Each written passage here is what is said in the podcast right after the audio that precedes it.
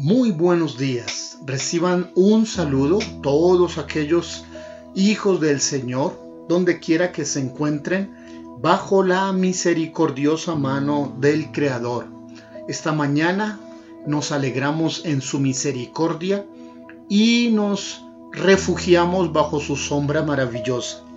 Le invito para que usted se ponga en conexión con el Señor le invito para que usted se acerque a Dios, tome unos minutos, ya sea en su trabajo, si ya se encuentra allí, o en su casa, donde esté, para que medite, para que eleve ruegos al Señor y implore de parte de Él su misericordia. Vamos a poner en manos del Señor este día que nos da para vivir bajo su bendita gracia.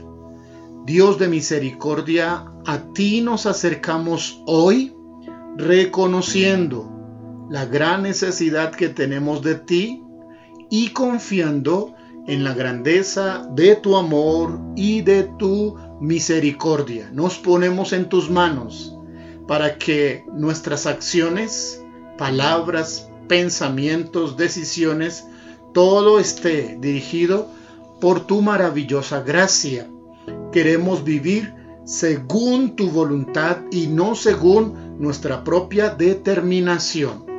Hoy nos ponemos en tus manos y también en tus manos nuestra familia, nuestros cercanos.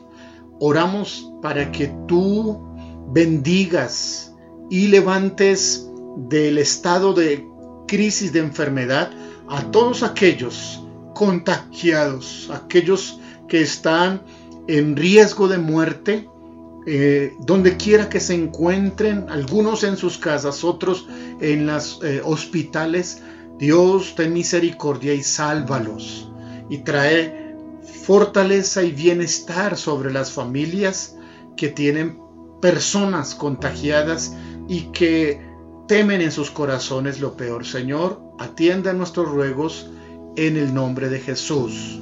Amén.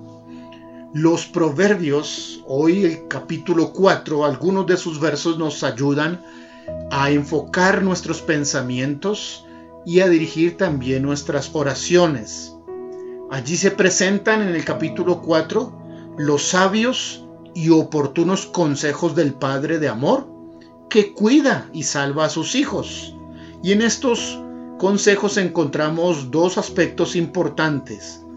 Lo primero es la atención, el respeto y obediencia que cada uno de nosotros prestemos a las palabras sabias del Creador y por supuesto los resultados o beneficios de seguir la sabiduría y no nuestra propia opinión. Siempre se distinguirán allí en los proverbios dos grupos de personas. Unos quienes hacen de la sabiduría su estilo de vida y quieren alcanzar lo mejor de ella. Y también un segundo grupo que rechazan y determinan vivir sus, propios conceptos particulares. A este segundo grupo en Proverbios se le llama los impíos o los malos. Según los consejos, a este tipo de gente hay que evitar. Seguramente muchos de nosotros en tiempo atrás, en algún momento de nuestra vida, fuimos parte de ese grupo, transitamos por ese camino errado de la impiedad que nos enredó, que nos apartó de Dios. De allí fuimos rescatados para ahora estar en los caminos del Señor. ¿Cómo son estos caminos del Señor? El verso 18 del capítulo 4 de Proverbios declara, más la senda de los justos es como la luz de la aurora que va en aumento hasta que el día es perfecto. ¿Qué significa? Que este camino es el camino de la sabiduría del cual hablan los primeros versos. El verso 7 dice que adquieras sobre todo la sabiduría y ante todo adquiera el conocimiento. Es lo principal de la vida. Si engrandeces a la sabiduría, ella te va a engrandecer. Esa es la senda de los justos, un progreso, un avanzar, no es estático, cada vez serás mejor y mejor, dice hasta que el día sea perfecto. Así que tú debes avanzar hacia ser mejor, como esposo, como profesional, como trabajador, como jefe, ser mejor. Son dos cosas importantes. Ahora, verso 9, verso 8 y verso 9, el consejo de adquirir la sabiduría. Pero encontramos dos verdades muy importantes en el verso 9. Dice, adorno de gracia será o dará tu cabeza, corona de hermosura te entregará. Estos dos aspectos resumen lo importante de la vida humana. Lo primero tiene que ver con la redención eterna que todos necesitamos. Si tú posees todas las cosas y no la corona de gracia, está yendo a una eternidad separada de Dios. No importa tener pocas comodidades o escasez financiera o aún problemas materiales, pero el adorno de gracia no puede faltar.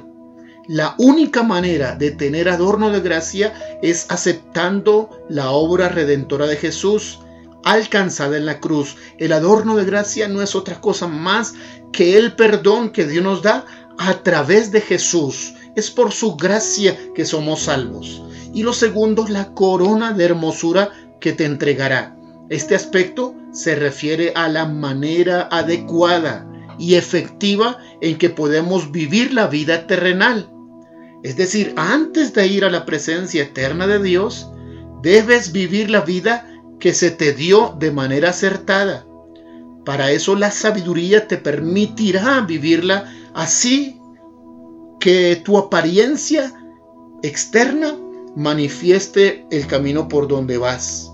Así como los frutos determinan al buen árbol, Así tu estilo de vida habla de si hay o no en ti sabiduría. Necesitamos orar en estas dos direcciones, porque el adorno de gracia esté en cada uno de nosotros, en el esposo, en los hijos, en los familiares, que estemos seguros de la salvación eterna. Y necesitamos orar por la corona de hermosura, aprender a hacer todas las cosas sobre la tierra con sabiduría, con gracia, con buen eh, resultado, siguiendo los consejos de Dios. En estas dos direcciones oremos en este día y crezcamos. Recuerde, la senda de los justos es como la luz de la aurora, que va en aumento hasta que el día es perfecto. Dios bendiga hoy tu vida.